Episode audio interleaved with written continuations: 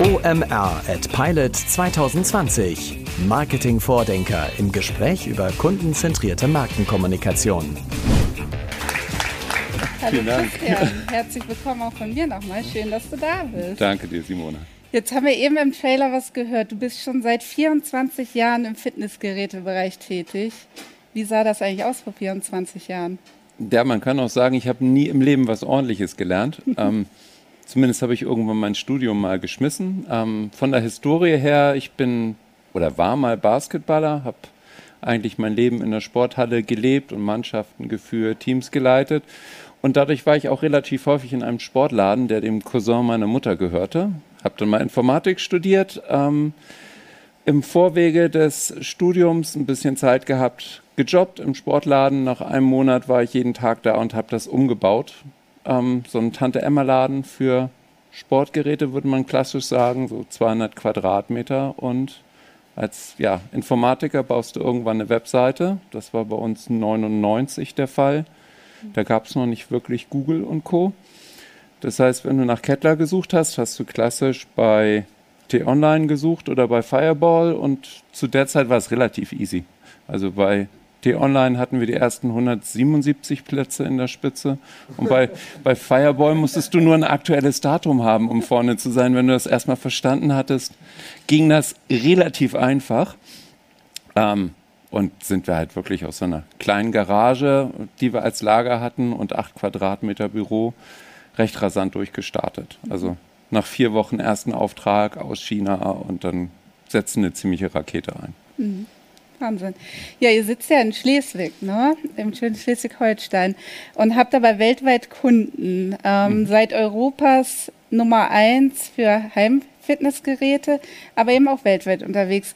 Was sind da so Kunden, ähm, spannende Aufträge, die ihr in den letzten Jahren mal so zusammengesammelt habt? Also man muss natürlich immer so ein bisschen mit dem Datenschutz achten. Insoweit mhm. nehme ich lieber so ein paar, die vielleicht nicht unbedingt gleich bei uns hier reingucken.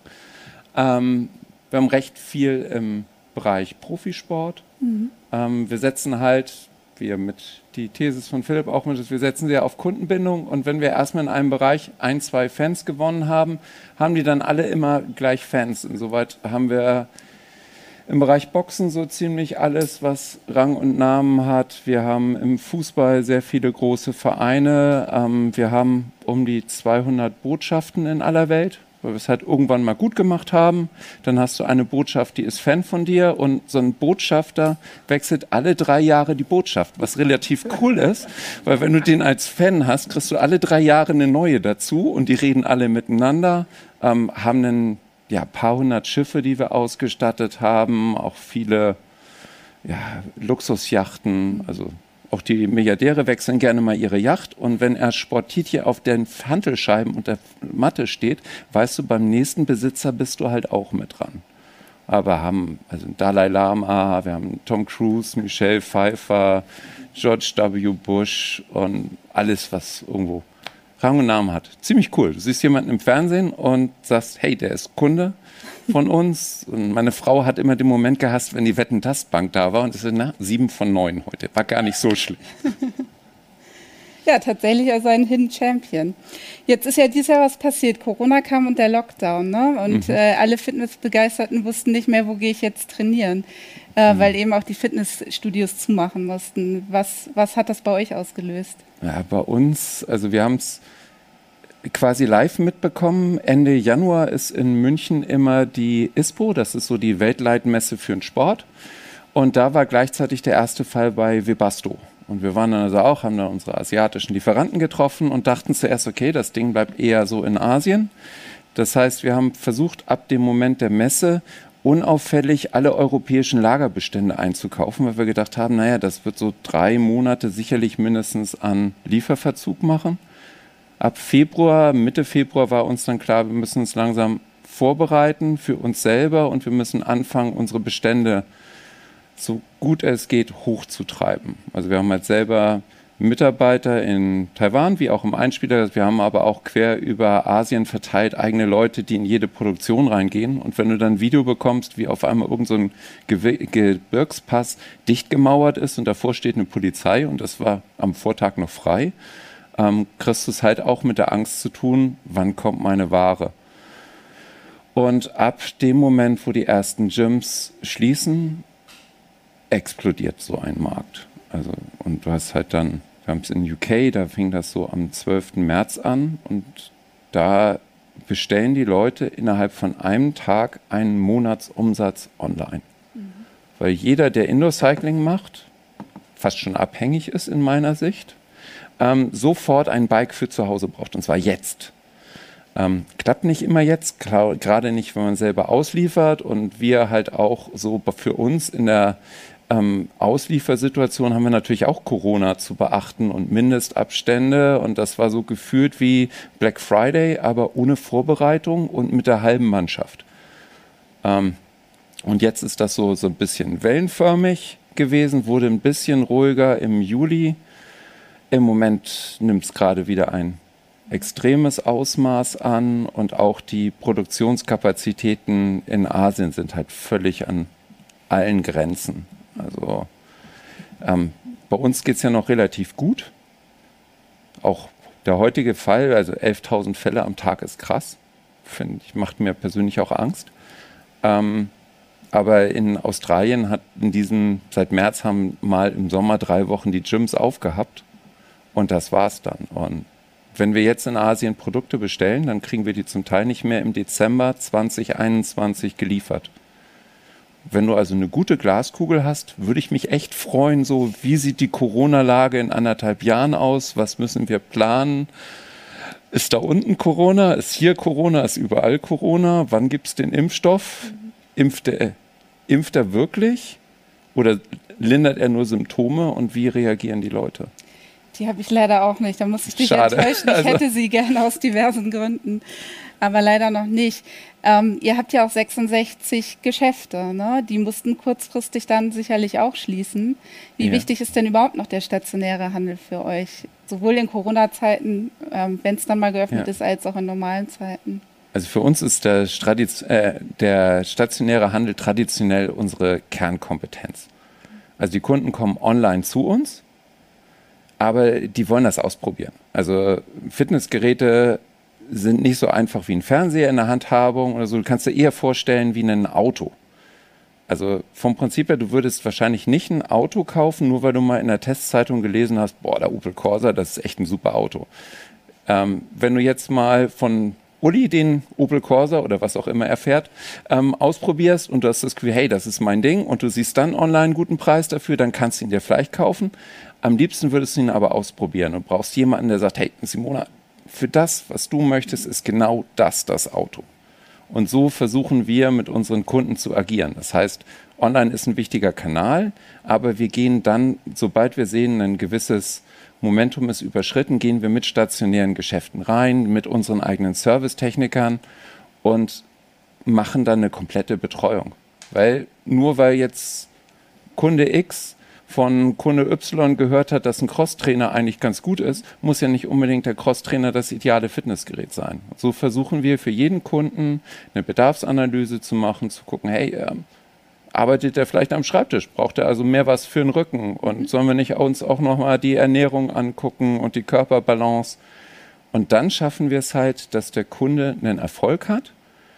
Und dieser Erfolg hilft uns, viel mehr zu verkaufen weil dann es heißt, hey, mein Nachbar Herr Müller, der hat bei euch Geräte gekauft und der ist super zufrieden, er hat acht Kilo abgenommen, geil, ich will die gleichen. Dann brauchst du gar nicht mehr so groß diskutieren und natürlich fangen wir dann trotzdem an zu diskutieren und gucken, weil du nicht Nachbar Müller bist, sondern du bist halt Simona und hast dein eigenes Setup, was wir abfrühstücken müssen. Aber da setzen wir an. Also Word of Mouth funktioniert auf jeden Fall bei euch anscheinend. Ja, Word of Mouth ist, ist dringend notwendig, weil Fitnessgeräte mhm. halt nicht die super tolle Marge haben einfach. Und wir haben ja irre Lieferkosten. Also nicht wie ein Buch, das du halt in den Briefkasten steckst, sondern du hast so eine 180 Kilo Kraftstation, die musst du per Spedition dahin schicken und wenn irgendwas nicht läuft und die baut sich halt auch nicht so leicht auf. Ähm, das heißt, wenn wir über die klassische Werbung über bezahltes Marketing einen Kunden ähm, gewinnen, ähm, dann verdienen wir an dem nicht wirklich was. Wir verdienen aber an dem zweiten und dritten Kunden, den wir über den Kanal bekommen. Und für uns lohnt es sich auch in unsere Kunden zu investieren. Das heißt, mal nachzutelefonieren, sofern der Kunde uns das Einverständnis dafür gibt und zu sagen, hey, bist du mit deinem Training zufrieden? Können wir dir noch einen Trainingsplan geben? Hast du das erreicht, was du willst? Oder sollen wir da nochmal nachjustieren? Und dann gewinnt man halt einen Fan. Und das macht eigentlich richtig Spaß. Mhm. Du redest ganz viel über Kunden, die stehen im Mittelpunkt, das ist deutlich und das ist ja auch unser Thema heute. Ähm, aber wir kommen doch noch mal zurück zum Online-Shop, weil es geht natürlich mhm. auch darum, ähm, was da passiert, nicht nur im stationären Handel. Es ist auffällig, dass ihr eine Masse an Kundenbewertungen auf der Plattform habt. Also es sind mhm. über 70.000 und wir haben vorhin schon kurz gehört, wie wichtig das eigentlich auch ist. Mhm. Ähm, wie gelingt es euch denn überhaupt, äh, zu diesen Bewertungen zu kommen und wie wichtig sind die dann am Ende auch wirklich für interessierte Kunden? Ja, also in den Kategorien gibt es recht viel Auswahl. Also wir kuratieren schon eine ganze Menge, weil wir einfach sagen, bei ganz vielen Produkten, ey, das geht nicht mit unserer Ethik und wir wollen, dass der Kunde nicht einen Kleiderständer für den Keller gewinnt, weil jeder glaubt ja irgendwo, okay, ein Fitnessgerät landet irgendwann im Keller und rechts und links so ein Hemd drüber und in der Mitte den Wintermantel. Ähm, wir wollen, dass die Leute trainieren. Das heißt, wir verkaufen nur gute Maschinen. Wir versuchen möglichst dem Kunden online das zu geben, was wir ihm auch stationär geben. Wir erklären ihm viel mit Videos. Wir haben für viele Bereiche eigene Bewertungen gefunden, weil natürlich findet jeder Hersteller seine Geräte ziemlich geil und sein Topmodell ist das Beste überhaupt und sein Einstiegsmodell ist auch top. Und wir bauen da neue Sternchen. Also es gibt so ein Titje-Sternchen-Ranking für alle möglichen Sachen, die du nicht direkt messen kannst, bei einem Laufband, wie stabil ist das, wie gut ist die Dämpfung, wie gut ist die Ausstattung und so weiter.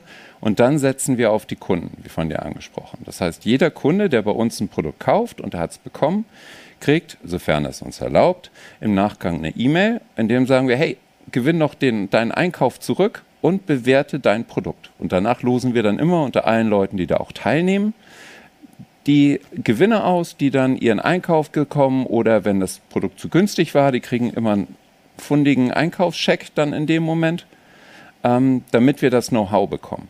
Und diese Bewertungen werden bei uns auch nicht so wie klassisch von der Marketingabteilung bearbeitet, sondern vom Einkauf damit die auch wissen, woran krankt was möchte der Kunde anders haben. Und wir gehen da ziemlich gnadenlos hinterher. Also wer, wer, sich beschwert in dem Moment noch über sein Produkt und nicht eine klassische Reklamation geschrieben hat, sondern denkt, naja, war auch okay, aber irgendwie ist doch scheiße, ähm, dann gehen wir dem auch noch mal hinterher. Weil das halt der Punkt ist, um einen Fan zu gewinnen. Mhm.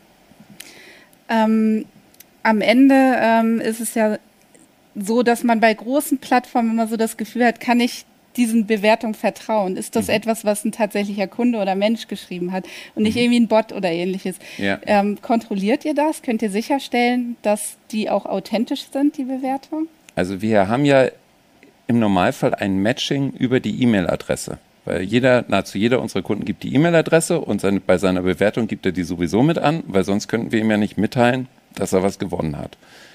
Aber natürlich haben wir so, gerade wenn wir ein neues Produkt von einem Fremdhersteller drin haben, häufiger mal ganz schnell eine sehr gute Bewertung oder zwei oder drei, die sagen, das, oh, was für ein geiles Produkt und du hast kein Matching auf dem. Ähm, die Dinger gehen dann schön an den Außendienstler zurück mit dem Hinweis, ähm, kannst auch eins kaufen und dann bewerten, aber so blöd sind wir echt nicht, weil wir halt da auch mit unserer Credibility hinterstehen. Mhm. Ich habe eine Frage, die mich noch brennend interessiert als letzte. Ich hoffe, das ist okay.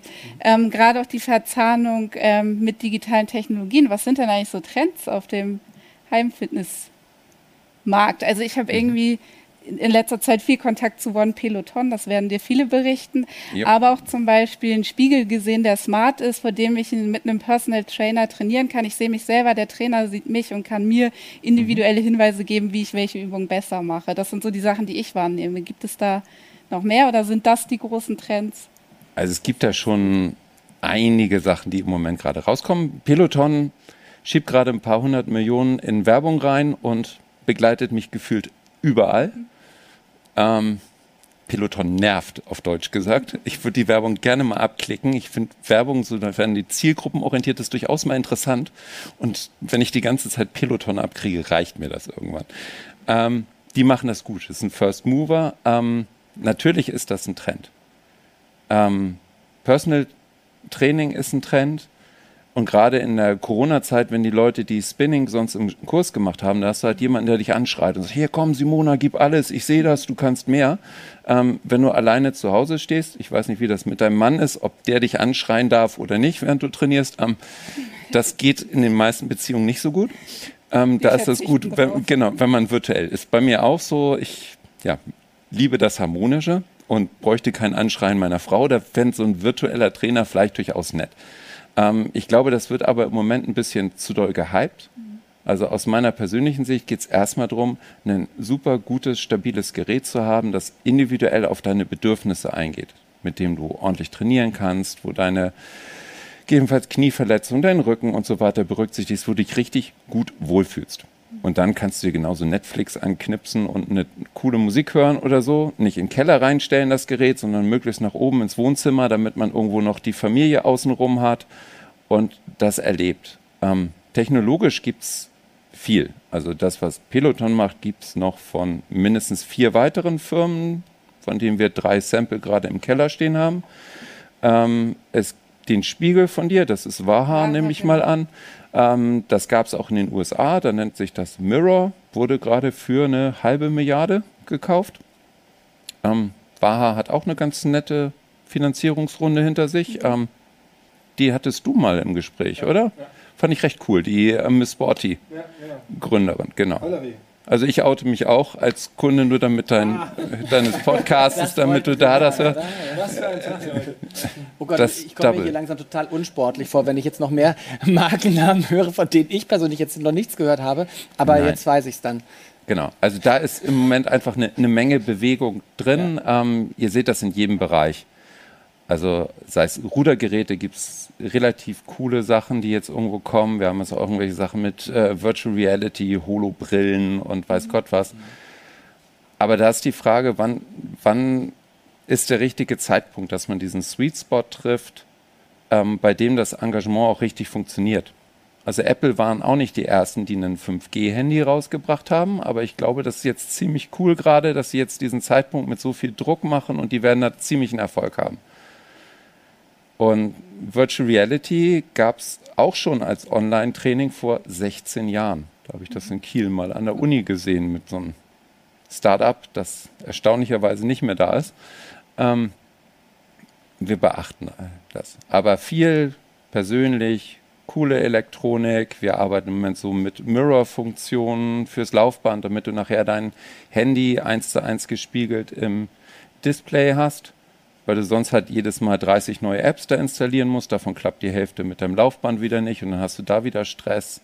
Und da ist einiges in der Mache. Ähm, in manchen Bereichen, glaube ich, ist das, was wir in unserer Pipeline haben, marktführend. Also wird ein spannendes nächstes Jahr in der Technik. Definitiv und ein spannendes Gespräch, was ihr beide geführt habt. Vielen lieben Dank, Simona, vielen Dank, Christian. OMR at Pilot 2020. Marketing-Vordenker im Gespräch über kundenzentrierte Markenkommunikation.